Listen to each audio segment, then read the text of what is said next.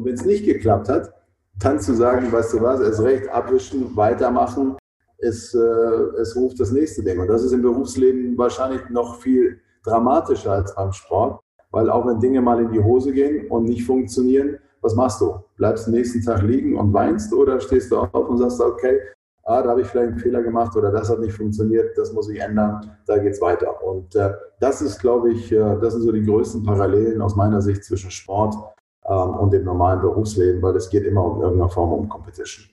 Bei ihm geben sich erfolgreiche Persönlichkeiten die Klinke in die Hand.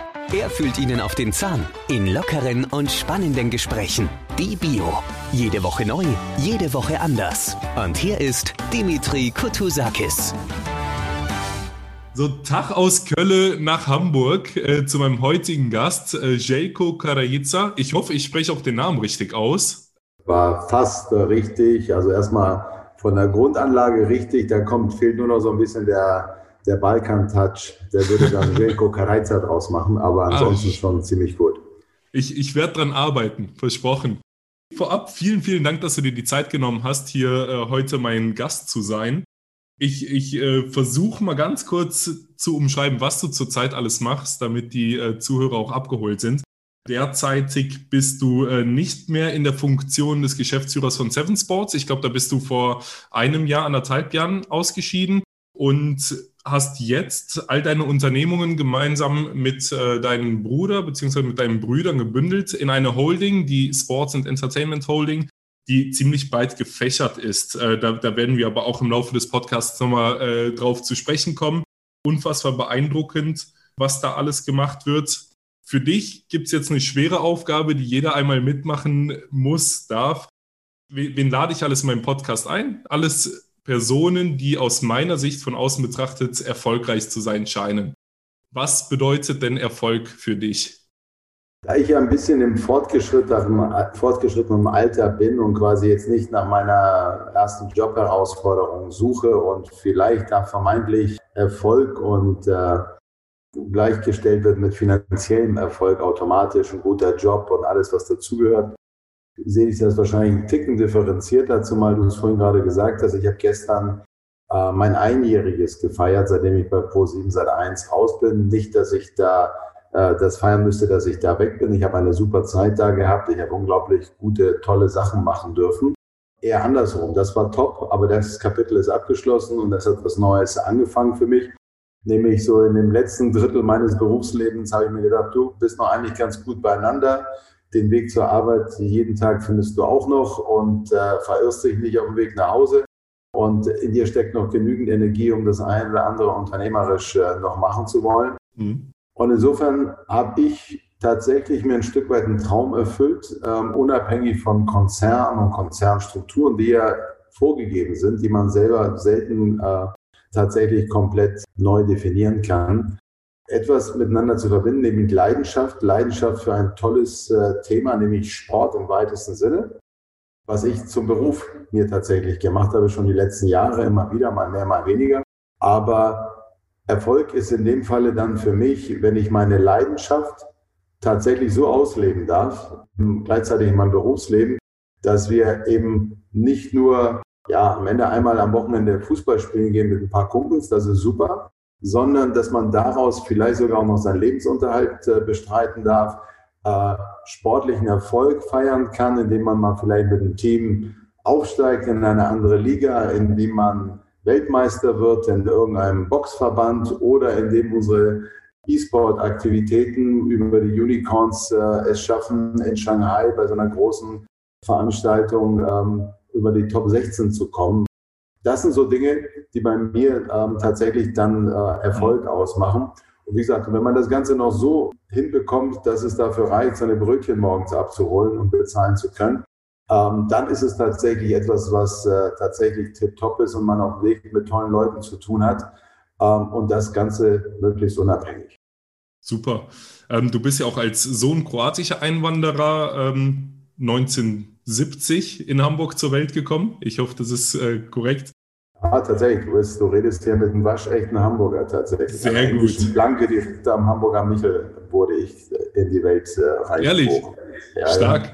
Ja. ja. welche Rolle hat denn die Herkunft grundsätzlich in deiner Kindheit in Hamburg gespielt? Ähm, und, und was hast du denn heute noch für eine Verbindung zu, zu Kroatien? Du, das ist, äh, ich, auf der einen Seite bin ich wahrscheinlich ein äh, perfektes Erzeugnis einer gewissen Integration. Man sieht, ich äh, schaffe es so halbwegs äh, fehlerfrei Deutsch zu sprechen, das funktioniert. Das Gleiche würde man mir wahrscheinlich sogar im Kroatischen attestieren. Das mhm. heißt, äh, das ist schon mal etwas, äh, was funktioniert hat, auch in dieser, in dieser der Zwischenwelt, in der wir ein bisschen groß geworden sind. Ich bin in Hamburg geboren. Ich bin tatsächlich, auch wenn ich jetzt seit 20 Jahren in München lebe, nach wie vor überzeugter Hamburger. Gleichzeitig, ähm, das lässt sich nicht verleugnen, tue ich auch nicht, bin ich äh, Kroate durch und durch. Ich glaube, das eine schließt sich nicht aus. In einem gemeinsamen Europa kann man das, glaube ich, durchaus äh, für sich in Anspruch nehmen. Und insofern ist es, glaube ich, tatsächlich ein Stück weit dieser Mix aus Kulturen, der einen ein mhm. wenig ausmacht. Wie gesagt, aus der einen Seite ist es äh, nordisch, vielleicht manchmal ein bisschen, wie die alle so sagen, auf den ersten Blick kühler vielleicht auch mal eher mal kurz nachdenken, bevor man äh, drauf losrennt. Äh, auf der anderen Seite, glaube ich, ähm, hat man in den südländischen Gefilden manchmal so eine gewisse Emotionalität und äh, wie soll ich sagen, auch eine andere Sicht auf die Dinge, es auf sich mhm. leichter zukommen zu lassen, als es vielleicht hier ist, äh, so der Fall ist. Und ich glaube, dieser Mix hat mich ganz anständig durchs Leben geführt mit allem dem, was ich gemacht habe und das Verständnis manchmal für unterschiedliche Mentalitäten, unterschiedliche mhm. Kulturen, auch wenn es zum Beispiel aus München bis Zagreb tatsächlich nur 550 Kilometer Entfernung sind. Das ist nicht viel, das ist weniger ja. als zwischen Hamburg und München. Trotzdem zu verstehen, dass wir regionale Unterschiede haben, mhm. kulturelle Unterschiede haben und dass sich das sogar bis ins Berufsleben äh, tatsächlich da niederschlägt. Ähm, man wird es, glaube ich, jeder wird es verstehen, andere Essgewohnheiten äh, ist ja. nur die eine Seite, aber auch äh, Gewohnheiten in der Konsumierung beispielsweise von, äh, eben wenn wir über Sport reden, ähm, von, von Spielen, von äh, äh, medialen Produkten, äh, mhm. das hat schon alles seinen Impact. Das mussten die Amerikaner und auch die Asiaten ganz oft erfahren, wenn sie ihre amerikanischen Modelle haben gedacht haben, sie kriegen sie eins zu eins dann auch übertragen nach Deutschland oder nach Europa, und dann stellt man fest, nee, ein Franzose tickt anders als äh, ja. ein Kalifornier. Da kannst du machen, was du willst, egal wie viele McDonalds-Läden du in Paris aufbaust. In der Summe mhm. wird es trotzdem schwierig werden. Und das, glaube ich, ist etwas, was man grundsätzlich in seinem Verhalten berücksichtigen muss, mhm. wenn man dann am Ende auch versucht, äh, unternehmerisch das eine oder andere zu machen und auch zwischen den Welten so ein bisschen äh, sein Business zu machen. Ich glaube, dann ist diese Nummer ganz wesentlich, die mir wahrscheinlich per Geburt gegeben wurde.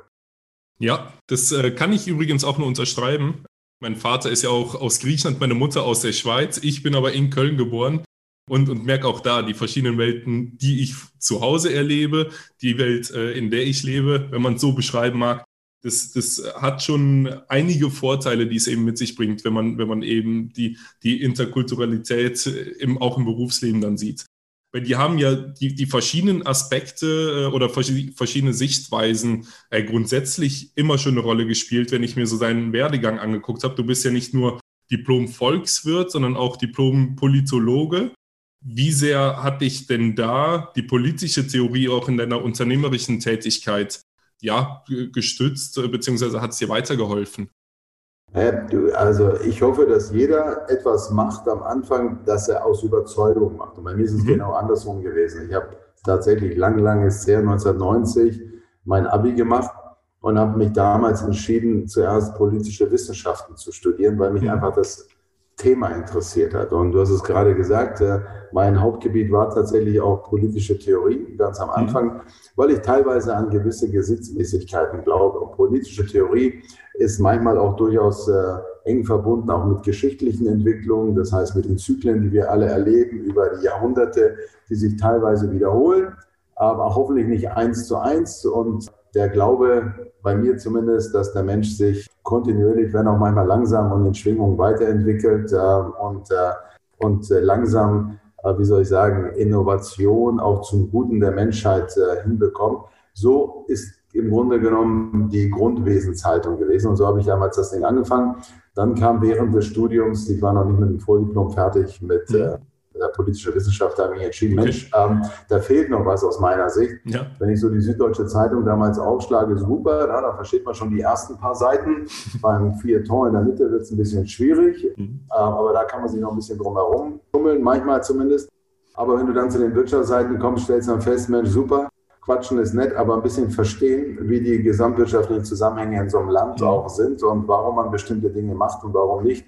Äh, das wäre ganz gut. Und das hat dann am Ende, also jetzt kurz äh, ein bisschen verkürzt, aber das hat am Ende dazu geführt, dass ich gesagt habe, Mensch, eigentlich ist VWL echt ein tolles Fach und das würde ich gerne machen. Und dann habe ich halt eben quasi diese beiden Dinge im Doppelgang studiert und äh, ja, hat, hilft einem im täglichen Leben durchaus manchmal bestimmte Dinge, bestimmte Verhaltensmechanismen auf der einen Seite über die politische Theorie, auch das, was wir gerade erleben, zu verstehen. Und mhm. zum anderen ist es manchmal auch nicht schlecht, wenn man weiß, wie Buchhaltung funktioniert, wenn man weiß, was das Wort Investition bedeutet, beziehungsweise wie so ein Personalwesen organisiert ist oder so eine Gesamtvolkswirtschaft, wenn wir alle über Inflation schimpfen oder sowas, was das eigentlich konkret bedeutet, ist manchmal nicht von Nachteil und hat mir tatsächlich über die Zeit geholfen, die paar Seiten in der Süddeutschen im Wirtschaftsteil besser zu verstehen. Ja, ähm, das ist ja auch irgendwo Sinn und Zweck des Podcasts, dass man eben auch aufzeigen kann, dass die erfolgreichen Leute oft äh, an, an einem Wendepunkt im Leben gestanden haben und dann doch nochmal ähm, hier und da an der Kreuzung anders abgebogen sind, als ursprünglich ähm, es eben auch der Plan war. Deshalb unfassbar wichtige Info hier für, für den Podcast, dass du da gesagt hast, irgendwann hast du, hast du selbst erkannt und da auch direkt die Schritte eingeleitet. Das Gute in dem Fall vielleicht nochmal ja. zu machen. Also ein wesentlicher Teil auch dieser, was du sagst, so wie die Entwicklung, es gab sie nie, sie waren vorgemalt. Es gab, äh, äh, ich wusste, dass ich politische Wissenschaften studieren mhm. wollte, 1990 mit 19 Jahren. Das war es, was ich wusste. Was danach gekommen ist, hat sich Gott sei Dank so gefühlt, wie es war. Aber es gab nie einen Masterplan. Es gab auch niemanden, der das für mich gezeichnet hätte oder so. Man ist dann an bestimmte Kreuzungen gekommen und musste abbiegen. Und äh, Gott sei Dank sind die Kreuzungen dann halt so verlaufen, beziehungsweise man ist durch die Kreuzung durchgekommen, dass sich das dann immer wieder irgendwie gefügt hat und man mhm. sich entwickelt hat.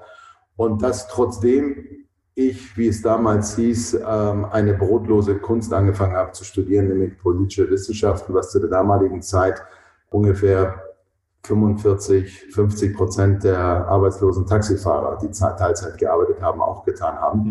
Ähm, und trotzdem im Grunde auch jetzt noch der Appell an Leute, macht das, worauf ihr tatsächlich Bock habt, was euch tatsächlich herausfordert. Und der Rest, gerade in der heutigen Zeit, gerade mit den Mitteln, die wir heute haben, der kann sich deutlich leichter entwickeln, als wenn man etwas macht, weil man stupide glaubt, das wird gerade irgendwo von irgendjemandem nachgefragt. Doof ist, dass man dann vier Jahre seines Lebens dafür investiert. Mhm. Und während, wenn man dann fertig ist, hat sich leider der Markt so geändert, dass jetzt gerade was anderes nachgefragt ist. Und dann steht man da. Deswegen meine Empfehlung tatsächlich, auch wenn sich das wie eine Plattitüde anhört, man muss schon seiner Berufung ein Stück weit folgen und seinen Interessen, wie gesagt, und dann schauen, wo man unterkommt. Definitiv. Wie hast du dir denn Skills wie, wie Menschenführung, äh, Führungsstärke, Verhandlungsgeschick etc. angeeignet, die ja alle äh, in deiner Position auch gefragt sind? Hattest du da einen Mentor oder hat dir da auch vielleicht das Politologiestudium teils geholfen, weil Unternehmensführung oft ja auch politisch ist? Wie, wie ja, war da dein Weg? Ich glaube, es ist ein Mix aus allem. Ich glaube, mhm. ein Thema ist natürlich, äh, es fängt schon zu Hause an. Äh, mit den Verhandlungen mit den Eltern oder mit der Mutter, vielleicht mal härter als mit dem Vater. Das musst du auch schon hinbekommen. Und dann hast du wahrscheinlich ein paar Dinge, die dir hoffentlich ins, in die Wiege gelegt sind äh, bei dem ganzen äh, Thema. Aber dann kommt natürlich die ganz klassische Sozialisierung. Guck mal, ich habe äh, angefangen, glaube ich, 1994 dann bei Premiere in meinem ersten, quasi in meinem mhm. ersten fixen Anstellungsverhältnis ähm, in, als, als äh, Promotion-Redakteur damals. Ähm, und dann kommst du in so einen großen Raum rein und von dort an hat sich das dann entwickelt. Und natürlich hast du auf der einen Seite die berühmten Mentoren, ja, habe ich Gott sei Dank gehabt, aber B, du hast natürlich auch eine Struktur, die dich leitet. Und wenn du dann die Berufung bekommst, quasi zu so einer nächsthöheren Position, wo du kleiner, leitender Angestellter wirst, dann war das oft gekoppelt natürlich auch mit Seminaren, mit Fortbildung, wo man dir auch die gewissen Skills auch mitgegeben hat. Und äh, wie gesagt, das haben wir dann über die letzten fast 30 Jahre dann immer wieder auch weitergemacht und vieles ist dann am Ende auch mit diesen Skills als Basis, dann Learning by Doing, was sich dann weiterentwickelt und äh, das nennt sich dann auch am Ende Lebenserfahrung, was dann dazu kommt, wenn du mit vielen Leuten zu tun hast. Und das ist jetzt in meinem in meiner neuen Welt seit einem Jahr auch nicht anders. Es kommen Leute dazu, es gibt Schnittpunkte zwischen meiner alten Welt mit Kollegen, mit denen ich zu tun hatte, das berühmte Netzwerk kommt mit rein, warst du nicht ganz doof und böse in den letzten 30 Jahren, dann melden sich die Leute auch, nachdem du aus einem Konzern ausgeschieden bist, immer noch bei dir. Auf der anderen Seite frage ich auch jetzt, äh, welche Leute suchst du aus, welche Leute suchen dich aus, um auch die nächsten Schritte zu gehen. Das sind aber dann tatsächlich auch ein Stück weit die Erfahrungswerte, die Erfahrungsschätze der letzten 25, 30 Jahre. Das kriegst du nicht von heute auf morgen oder ja. wie auch immer. Auch nicht. Dass, also, es gibt vielleicht einen in einer Milliarde, der das alles in die Wiege gelegt bekommen hat, kann sein. Aber de facto glaube ich in diesen Fällen ganz viel daran ist viel harte Arbeit und sich das erarbeiten, ein bisschen demütig sein und gucken, dass sich dann die Dinge ganz langsam fügen. Gab es denn den einen Mentor vielleicht oder eine Person, die deinen Weg extrem geprägt hat, mehr als andere vielleicht? Die gibt es immer natürlich, aber ich habe tatsächlich, wenn ich es so Revue passieren lasse, ich habe tatsächlich mit vielen tollen Leuten arbeiten dürfen. Also wenn ich jetzt anfange, zu ganz Anfang, das war purer Zufall, ich habe überhaupt gar keine Ahnung, wo ich da angefangen hatte, damals beim OK-Radio in Hamburg.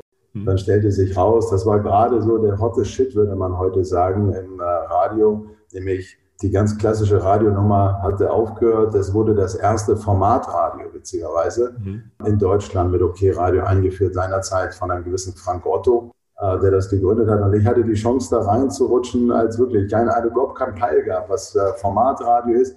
Was es aber war, es war mehr Freestyle als das, was wir vorher hatten. Das heißt, mhm. man konnte sich da tatsächlich verwirklichen. So habe ich damals bei Frank Otto angefangen. Dann bin ich zu Premiere gekommen. Über Premiere, da gab es einen gewissen Bernd Kundron, ich meine, man muss es erstmal hinbekommen, dass man einen 26-Jährigen dann in so eine Abteilungsleiterrolle reinpackt. Bernd Kundrun ist später Bertelsmann Vorstand gewesen, Bruna Jahr Vorstandsvorsitzender. Zufall, aber wie gesagt, der hat mir das Vertrauen damals auch gegeben, das Ding zu machen. Dann ging es nach München. Dort gab es dann so Leute wie Markus Tellenbach, der seinerzeit Box-Geschäftsführer war, Premiere-Chef geworden ist, später eine wahnsinnige Karriere auch europaweit gemacht hat. Er war mit dabei. Dann kam irgendwann, ihr kennt ihn alle, ähm, jetzt aus dem Fernsehen, ein gewisser Georg Kofler, mhm. der jetzt äh, als Unternehmer Großartiges vollbracht hat, der auch im Fernsehen ein großer, großer Mann ist. Ja, der kam 2002 seinerzeit zur Premiere und wir haben damals dann, wie lange? Fünf, sechs Jahre zusammengearbeitet. Äh, ich als jemand, der quasi im Unterbau, im, im, Management dann langsam hochgekommen ist, er, der dann äh, seinerzeit Premiere gerettet hat, an die Börse mhm. gebracht hat und als eines der wenigen Unternehmen damals äh, tatsächlich vom Exodus bewahrt hat. Wie gesagt, da, da, da gab es ihn dann. In der gleichen Zeit gab es einen gewissen Hans Seger, den ich tatsächlich auch heute noch als einen großen Mentor sehen würde, der Vorstand auch war bei Premiere, der mich in dem Bereich tatsächlich unterstützt hat, mich dann auch zum Geschäftsführer dort gemacht hat mhm. und quasi dort den nächsten Step für mich möglich gemacht hat.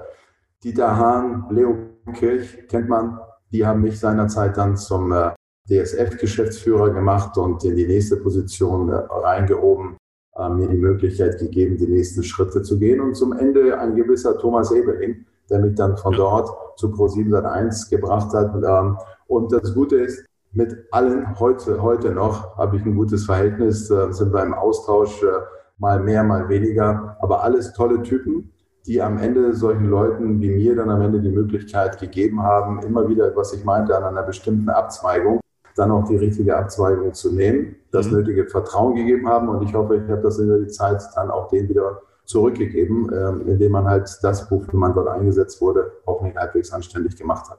Ja, habe jetzt gerade nochmal kurz notiert, um, um auch die Zuhörer nochmal abzuholen, falls Kofler doch kein Begriff ist, ist äh, Investor in die Hülle der Löwen, oder? Bei Vox? Ist er, ja, genau. ja unter anderem, ja. Ja. Ebeling, wenn ich mich recht entsinne, hat der nicht auch gerade frisch bei in die SEH investiert und ist äh, als, als ja, Minderheitsgesellschafter mit an Bord? Hat er tatsächlich gemacht. Also insofern sieht man, es war tatsächlich ein scheinbar gegenseitiges Vertrauen ja. da. Doch, ja, Thomas äh, ist äh, Co-Gesellschafter in äh, mhm. meiner Company oder in unserer Company und ja, und auch tatsächlich ein Partner, mit dem wir uns regelmäßig austauschen, wenn es dann um die nächsten Schritte auf der Firma geht. Sehr cool. Bist du denn jetzt selbst mittlerweile in der Rolle, dass du als, als, als Mentor fungierst? Vielleicht, ähm, den, den kennen ja auch sehr viele, Coach Izume, ist ja auch ein offenes Geheimnis, dass er äh, sehr stark von dir äh, geprägt wurde, dass du ihn damals auch zu ran geholt hast, meine ich sogar, und auch heute noch eng mit ihm zusammenarbeitest. Coach ist mein Partner jetzt bei, der, bei unserem ja. neuesten Projekt, bei der European League of Football. Ob ich jetzt Mentor für ihn bin, das einmal dahingestellt. Auf jeden Fall sind wir, äh, sind wir, glaube ich, sehr, sehr gute Partner bei dem, was wir machen und ergänzen uns da, glaube ich, sehr, sehr gut. Er ist ein klasse Typ, mhm. unabhängig jetzt von dem, was äh, on-air zu sehen ist. Er ist wirklich ein klasse Typ, hat eine tolle Vita, hat sich durchgekämpft auch in seinem Leben äh, mhm. zu dem, was er jetzt macht. Das ist äh, tatsächlich großartig und ich mag solche Typen halt einfach ja. offen, ehrlich, direkt, die eine Vision haben, auch jetzt mit der neuen Liga das Ganze europaweit auf die Beine zu stellen. Mhm. Ähm, da haben sich im Grunde genommen, wie soll ich sagen, zwei Gesinnungsverbrecher getroffen und haben gesagt, das finden wir geil, das wollen wir machen. Und das treiben wir jetzt auch voran. Und äh, ich glaube, natürlich ist es so, ich habe jetzt äh, hier auch mit der SEH eine Truppe von vielen Mitarbeitern jetzt schon, die dabei sind. Und da sind natürlich auch Weggefährten. Der eine würde es Mentoring nennen, der andere würde es mhm. einfach nennen, es gibt ein gewisses Vertrauensverhältnis, was sich über die Jahre aufgebaut hat und die dann sagen, Mensch, ich würde gerne mit dir weiterarbeiten. Das ist ja nicht selbstverständlich. Da geht einer raus, gründet eine Firma auf der grünen Wiese und sagt, das wird super, ähm, komm mhm. mal mit. Da muss er natürlich auch ein gewisses Vertrauen haben, dass äh, der weiß, wovon er redet. Und äh, nicht nächste Woche die Wiege macht und am Ende derjenige wiederum nicht sehen kann, wie er seine Brötchen bezahlt. Also mhm. das hängt alles miteinander zusammen und ja, aber das ist etwas, wie gesagt, was sich dann über Jahre aufbaut und ich habe hier bei mir jetzt schon wirklich tolle Leute am Start, mit denen ich teilweise schon seit äh, vielen, vielen Jahren zusammenarbeite in unterschiedlichsten Positionen. Du hast es gerade gesagt, Coach und ich kennen uns und das hatte noch nicht mal was mit Football zu tun, das hatte eher damit zu tun, dass er damals der Fitnesscoach von einem gewissen Shagai war, der seinerzeit um die Schwergewichtskrone im Boxen kämpfen wollte. Ach. Und erst da haben wir uns kennengelernt und er hat das dann gemacht. Wir haben den Kampf dann übertragen, was übrigens ein Desasterkampf war, weil Pianetta sich in der zweiten Runde fast hingelegt hätte äh, vor Angst und nicht vor Schlägen. Also von, das war kein tolles Produkt, aber wir haben uns kennengelernt und das hat äh, so gesehen äh, was Tolles bewirkt. Hm. Und äh, in dem Zusammenhang hat er erzählt, dass er auch der Coach der französischen Nationalmannschaft im Football war. Und so kam eins zum anderen und so hat sich das Ganze damals äh, tatsächlich entwickelt. Cool. Ähm, um, um auch dich als Person nochmal besser zu verstehen und kennenzulernen. Ähm, du warst ja selbst auch sportlich aktiv, äh, warst Karateka in der Bundesliga, hast da auch Erfolge feiern können. Wenn ich es richtig gelesen habe, 92 Platz 2 und im Team zu dritt, auch mit deinem Bruder, auch Vizemeister geworden. Wie sehr prägt dieser sportliche Werdegang einen Menschen und welche Bedeutung hat es auch für dich? Gibt es da Eigenschaften, die du heute noch in dir trägst, dadurch, dass du äh, so sportlich unterwegs warst, auch auf dem Niveau?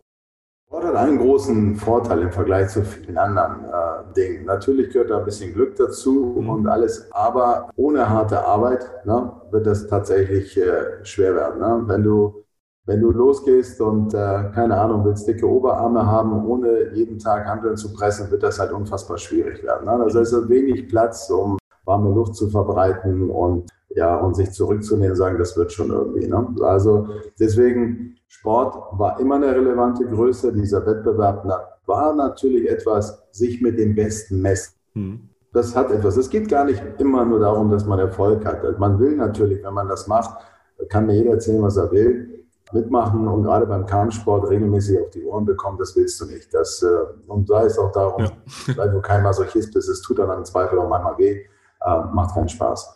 So, also das heißt, du willst auch gewinnen, du misst dich, das heißt, du hast vor allen Dingen ein Ziel. Ja, du hast ein Turnier, du hast äh, einen Wettbewerb, für das du hinarbeitest auf etwas und versuchst dein Bestes zu geben. Und das kannst du eins zu eins später aufs Berufsleben oder was auch immer übertragen was muss ich aufwenden? Ich muss mir einen Plan machen. Ich muss äh, also einfach nur drauf lostrainieren und jeden Tag, wenn ich Marathon schnell laufen will, jeden Tag einen Marathon laufen ist doof. Das macht keinen Sinn. Das ist, äh, das sagt dir jeder, der Trainingspläne mal in seinem Leben gemacht hat. Das mhm. heißt, du fängst an mit deinem Coach, mit deinem Trainer, auch da wieder Vertrauensverhältnisse aufzubauen. Du musst vertrauen, mhm. dass derjenige mehr Erfahrung hat als du in dem Fall, dass er das schon drei, vier Mal durchschritten hat und dir die richtigen Anleitungen gibt, es zu tun. Wenn du dann in einer Situation bist, die echt knifflig ist und der, der sagt, mach es so, und du würdest es aber eigentlich anders machen. Was entscheidest du in dem Moment? Vertraust du, vertraust du nicht, lässt dich fallen? Das sind alles so Dinge, die der Sport mit sich bringt. Aber wie gesagt, vor allen Dingen das Thema mit Plan, mit Hingabe, mit Leidenschaft auf einen bestimmten Zeitpunkt hinzuarbeiten mhm. und es zu machen und sich am Ende nicht vorzuwerfen, oh scheiße, das war jetzt nur 70 Prozent. Ich hätte ja viel mehr können, wenn ich gewollt hätte, aber Lernen hat nicht funktioniert. Nee, du musst dahin arbeiten und wenn es toll ist, wenn es geil gelaufen ist und du hast es geschafft, dann durchaus zu sagen, top, das ist gut für mein Selbstwertgefühl, das ist gut für alles. Dann darfst du auch einmal feiern und am nächsten Tag geht das Licht wieder an und dann fängt es wieder von vorne an, weil dann ist es alles leider Gottes schon Vergangenheit. Und wenn es nicht geklappt hat, kannst du sagen, weißt du was, es recht abwischen, weitermachen, es, äh, es ruft das nächste Ding. Und das ist im Berufsleben wahrscheinlich noch viel dramatischer als beim Sport, mhm. weil auch wenn Dinge mal in die Hose gehen und nicht funktionieren, was machst du? Bleibst du nächsten Tag liegen und weinst oder stehst du auf und sagst, okay, ah, da habe ich vielleicht einen Fehler gemacht oder das hat nicht funktioniert, das muss ich ändern, da geht es weiter. Und äh, das ist, glaube ich, äh, das sind so die größten Parallelen aus meiner Sicht zwischen Sport ähm, und dem normalen Berufsleben, weil es geht immer um irgendeine Form um Competition. Würdest du denn da auch sagen, dass die Zusammenarbeit zu deinen Brüdern, ihr seid ja wie gesagt auch mal gemeinsam aufgetreten, ja, euch da schon geprägt hat, dass auch die Zusammenarbeit heute in der SEH besser funktioniert? Also ich glaube, ähm, wie in so allen Zyklen im Leben, du entwickelst dich, es ist Wettbewerb auch unter uns dreien, äh, auch beim Sport gewesen. Es ist ja nicht nur so, dass wir in einer Mannschaft gekämpft haben, mhm. wir haben ja natürlich auch im Training gegeneinander gekämpft. Ist ja, also, na, ist, ja, ist ja logisch. Wer war der Stärkste? Aber das hat uns geprägt. Äh, den Stärksten gibt es nicht. Das ist äh, okay. äh, sowas, äh, sowas ist schwierig. Ähm, aber ich will damit nur sagen, du bist zusammen gewesen und wir haben so viel Zeit miteinander verbracht. Äh, damals gerne verbracht und jetzt sind wir schon in, wie gesagt, äh, nicht mehr im spätpubertären Alter, sondern darüber hinaus. Und wir verbringen immer noch unglaublich gerne viel Zeit miteinander und privat genauso wie beruflich. Und insofern kann ich von mir behaupten, ich habe das mega Glück gehabt, dass ich eben zwei Brüder habe, die mit mir im Grunde genommen die gleichen Leidenschaften teilen. Äh, vielleicht ein bisschen eine Abstufung, der eine mehr in die Richtung, der andere mehr in die andere Richtung. Nichtsdestotrotz haben wir einen sehr, sehr ähnlichen Werdegang gehabt, haben dieselben Überzeugungen in nahezu allen Themen, die wir haben. Und insofern macht es Spaß, dann auch mit denen zusammenzuarbeiten, weil dann wird Arbeit teilweise einfach mehr zum Spaß, als dass es zum, zum wie soll ich sagen, schweißtreibenden Must-Have gehört, sondern ähm, es entwickelt sich einfach auch dort Ehrgeiz, Dinge, Dinge hinzubekommen, die andere nicht hinbekommen haben, vor dir vielleicht Dinge zu erobern oder so. Und das noch gemeinsam macht dann doppelt Spaß. Ja, jetzt, jetzt, jetzt äh, betrachtest du ja den Sport aus drei verschiedenen Perspektiven. Du warst Sportler auf sehr hohem Niveau, du konsumierst Sport selbst und du arbeitest selbst auch immer noch im Sport und ähm, vertreibst ihn auch. Hast du Sport schon immer als Konsumgut betrachtet oder gab es in deiner Laufbahn irgendwann den Aha-Moment und da hast du erst das volle Potenzial im Sport auch als Entertainment angesehen? Sehr eine Entwicklung, aber man könnte sagen, ich habe natürlich, ich habe angefangen beim SV Durup in Hamburg seinerzeit Fußball zu spielen. Das war so mein erstes Thema und auch voller Leidenschaft und äh, hat Spaß gemacht.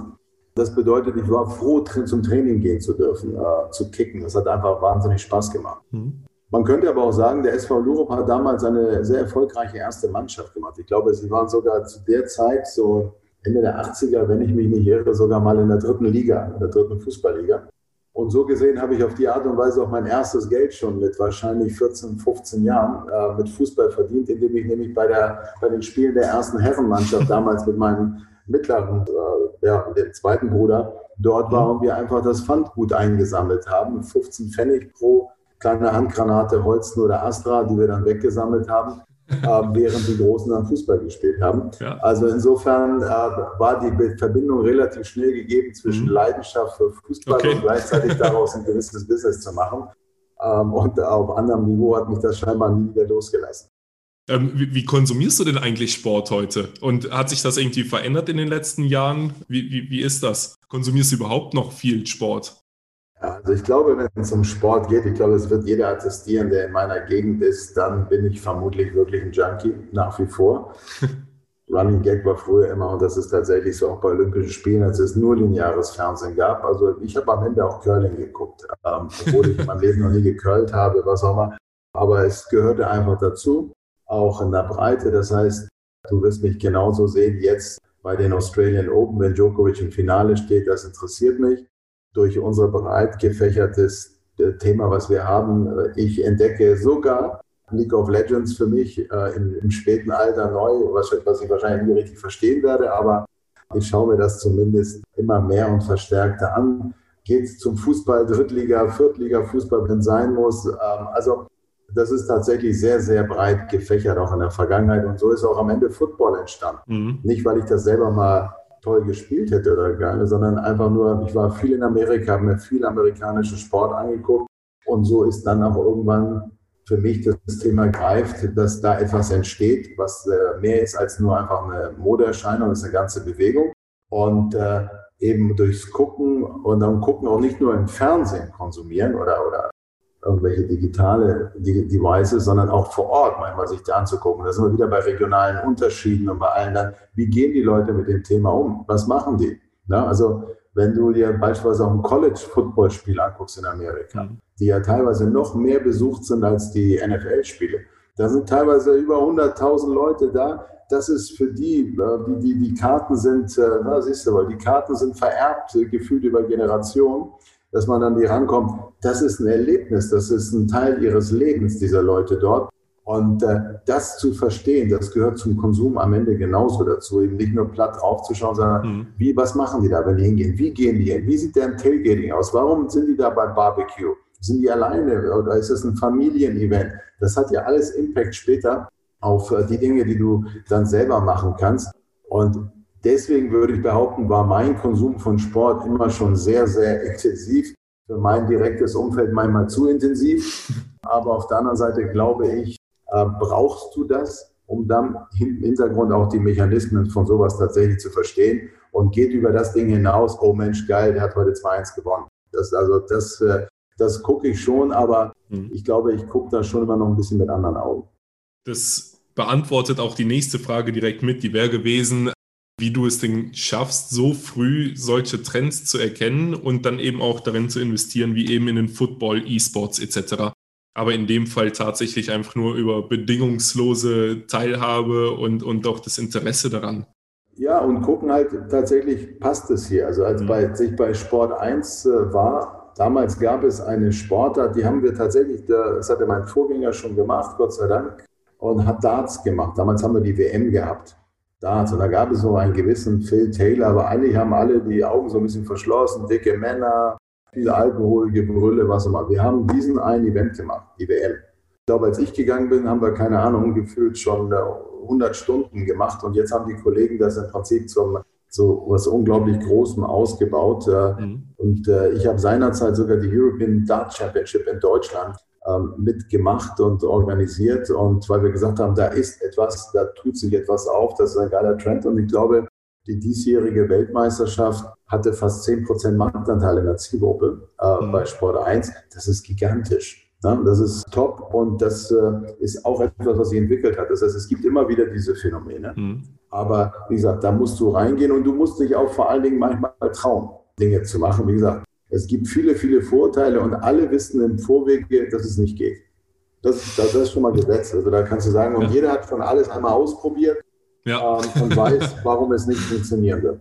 So, die Frage ist halt, ob du die Antwort findest darauf, wie es funktionieren wird und warum es das machen wird und dass man am Ende tatsächlich sich dann auch traut, es zu machen. Und da sind wir wieder beim Sport. Ne? Keiner, der ins Finale vordringt und nicht für sich einkalkuliert, dass es auch eine mhm. Niederlage geben könnte, wird jemals ein Finale gewinnen, weil er nie da gewesen ist. Und insofern ist es hier genau das Gleiche. Das gehört einfach dazu. Ne? Nicht jedes ja. Ding funktioniert. Und das war in den letzten 20 Jahren bei mir, da gab es auch unglaublich viele Rohrkrepierer. Das ist normal. Aber am Ende des Tages hoffe ich, dass dann ein, zwei größere Dinge, die funktioniert haben, die anderen Dinge überlagern. Welcher war denn der größere Rohrkrepierer, wenn du es schon ansprichst? Gab es da einen, in dem du große Hoffnung oder bei dem du wirklich davon überzeugt warst, das muss klappen und hat im Endeffekt auch nicht geklappt? Da gibt es, wie gesagt, da gibt es eine ganze Menge Events, von denen ich überzeugt war. Da kommen mhm. 10.000 Leute locker in die Halle, weil wir wissen, wie Marketing funktioniert. Und ja. das ist, wie gesagt, der hotte Shit gerade. Und dann verkaufst du 1.500 Tickets und und, und bist dann die nächsten drei Wochen damit beschäftigt, die Wunden zu lecken und, äh, und, und, und äh, ja, dir selber zu erklären, warum das nicht funktioniert hat. Oder als Beispiel, ähm, Wir haben seinerzeit mal, glaube ich, sechs Spiele in der Europameisterschaft ähm, eingekauft, die wir dann parallel zur ARD und ZDF bei Sat 1 haben machen dürfen. Mhm.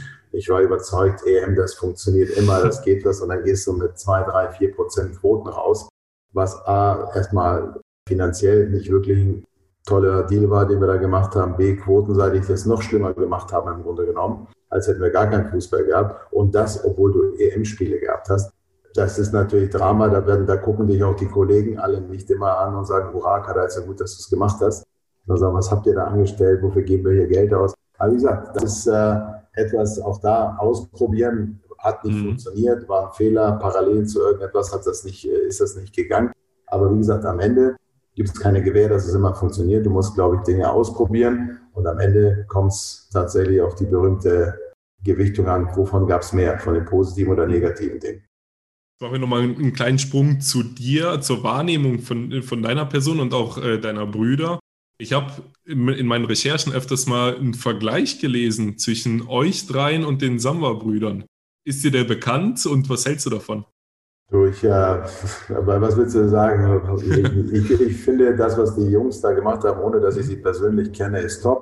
Wahnsinnig, was sie hingelegt haben. Damit ist das Thema aber schon für mich tatsächlich ein Stück weit beendet. Also ich, es gibt viele tolle Leute, die da draußen äh, tolles Business machen, mal sind es Brüder, Geschwister oder auch Einzelpersonen. Äh, das finde ich alles klasse.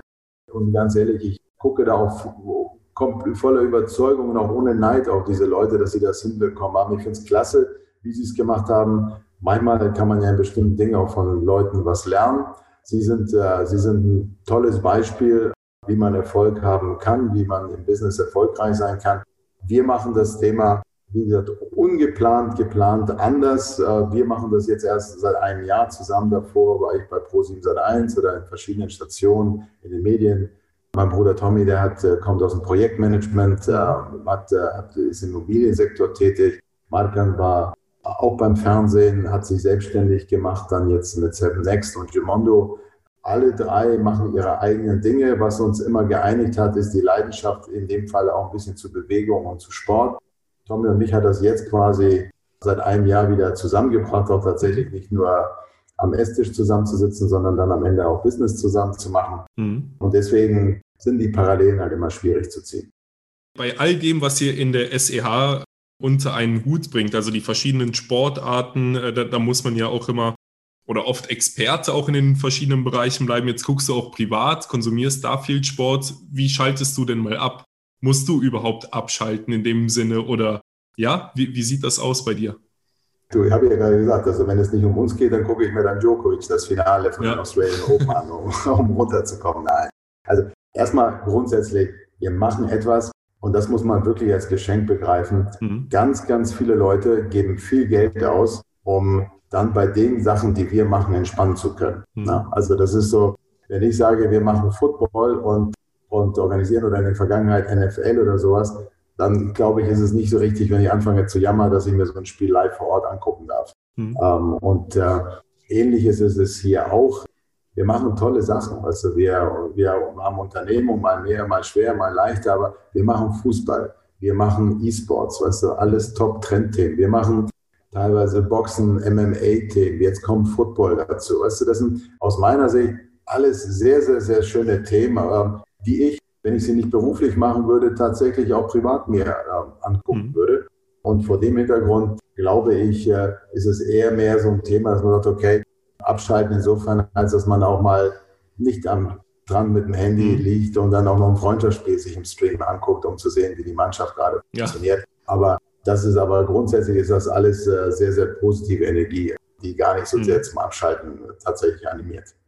Ich, ich komme deshalb drauf, du hast mir in einem Doppelinterview mit deinem Bruder Markan auf die Frage, wie er eben berufliches und privates trennt, geantwortet, wenn ihr zusammen mit euren Frauen ins Kino geht, dann könnt ihr nicht nebeneinander sitzen, weil ihr dann direkt alle Fehler, die ihr seht, äh, gemeinsam vor Ort schon besprecht. Ist es immer noch so oder gelingt es mittlerweile ein bisschen besser, da, wo du wieder mit deinem Bruder oder de, deinen Brüdern zusammenarbeitest, äh, das äh, ein bisschen zu trennen? Na gut, ich meine, Sport ist unsere Leidenschaft. Und wenn ich jetzt gestern, ähm, ich habe da keine Aktien drin, aber ich bin Hamburger und wenn HSV gegen mhm. St. Pauli spielt, doch logisch, dass wir auch darüber ja. reden, irgendwie, was da genau passiert ist, wieso. Da sind wir mehr Fans. So. Mhm. Bei uns kippt das natürlich dann sehr schnell wieder so ein bisschen ins Geschäftliche, ins Business hinein. Aber das ist unser Inhalt darüber, weißt du, wie jeder andere auch. Man diskutiert da gerne, wir, genauso wie wir vielleicht über Politik reden, aber wir kommen halt immer wieder zu diesem Thema zurück. Und, und ja, wir sind äh, so gesehen, wenn uns jetzt jemand wahrscheinlich psychoanalytisch untersuchen würde, dann würde er sagen, wir haben an einer Klatsche die reden 70 Prozent der Zeit tatsächlich über Business. Und für uns ist es in dem Fall oftmals gar kein Business, sondern einfach Leidenschaft. Weißt du, also mhm. nimm jetzt 2018, als die WM war in, in, in Russland, Fußball-WM. Naja, da waren wir auch vor Ort und haben uns auch ein, zwei Spiele angeguckt, ähm, aber nicht, äh, weil das Business war, sondern weil wir einfach dabei sein wollten als Fans. Das haben tausend andere auch gemacht und ja. äh, deswegen muss man da so ein bisschen äh, gemischt sehen. Wir haben tatsächlich die Chance bekommen, in vielen Fällen das beruflich zu machen, was äh, wir tatsächlich sonst auch als Hobby gemacht hätten. Und insofern äh, vermischt sich das immer. Das geht gar nicht anders. Jetzt bleibt mir auch nur noch eine abschließende Frage. Gibt es ein Engagement, ein Buch oder ähnliches, das dir sehr auf deinem Weg geholfen hat, dass du jetzt den Zuhörern irgendwie empfehlen kannst? Ja, ein Buch, ja, es gibt viele Bücher, also es gibt alles, aber es, ich kann euch, es gibt einen Film, mhm. den kann ich jedem ähm, ans Herz legen. Es geht ein, ist ein hartes Thema, es geht äh, tatsächlich um das Dritte Reich. Mhm. Und trotzdem heißt der Film, und das ist schon mal das ganze äh, Thema, das Leben ist schön, mit Roberto Benini, okay. ähm, der eigentlich ein Klamauk-Komiker vorher und danach war. Mhm. Aber mit diesem Film etwas Unfassbares geschafft hat, das Thema mit so einer Leichtigkeit darzustellen, hat ihm tatsächlich auch zwei Oscars seinerzeit angebracht. Die jüngere Generation wird es noch nicht, wird es nicht genau wissen, aber könnt ihr mal recherchieren. Und die Quintessenz dieses Films ist, nochmal, es passieren viele schlimme Dinge und das Leben ist hart und was auch immer da drumherum passiert. Und trotzdem ist es schön, das Leben. So, und äh, das ist etwas, glaube ich, was man sich so ein Stück weit immer im Kopf äh, bewahren muss. Äh, dieser Film hat mich tatsächlich, als ich es gesehen habe, extrem geprägt und ich finde ihn nach wie vor klasse und ich würde den immer, fast, äh, wenn es ein Buch wäre, würde ich sagen, als Grundlektüre empfehlen. Aber gehört zur Filmografie äh, vielleicht dazu, dass man sich den anguckt, nicht nur weil er zwei Oscars gewonnen hat, sondern mhm. weil er so eine unfassbar schöne, positive Lebenseinstellung hat, auch im Umgang mit einem Thema, das fürchterlich ist. Ähm, und wenn man da rausgeht, dann ist man erstmal unfassbar bedrückt und hat einen Kloß im Hals und hat dann, kann fast zwei Tage nicht richtig reden. Aber wenn man dann rausgeht und sieht, äh, so bejahend sich wieder zu öffnen und sagen, okay, jetzt greifen wir wieder an, das finde ich klasse. Ich finde, es hätte jetzt keinen besseren Abschluss geben können für, für den Podcast. Jelko, ich, ich bedanke mich vielmals dafür, dass du dir die Zeit genommen hast, bei dem vollen Terminplan, den du hast. Und ja, vielen Dank dafür und äh, ich hoffe, bis bald wieder. Sehr gerne, auf jeden Fall. Also, bis dann, ciao. Bis dann, ciao. Das war Die Bio mit Dimitri Kutusakis. Schön, dass du dabei warst. Abonniere gleich diesen Podcast und verpasse nie mehr eine Ausgabe. Und über eine Review freuen wir uns auch immer. Bis zum nächsten Mal.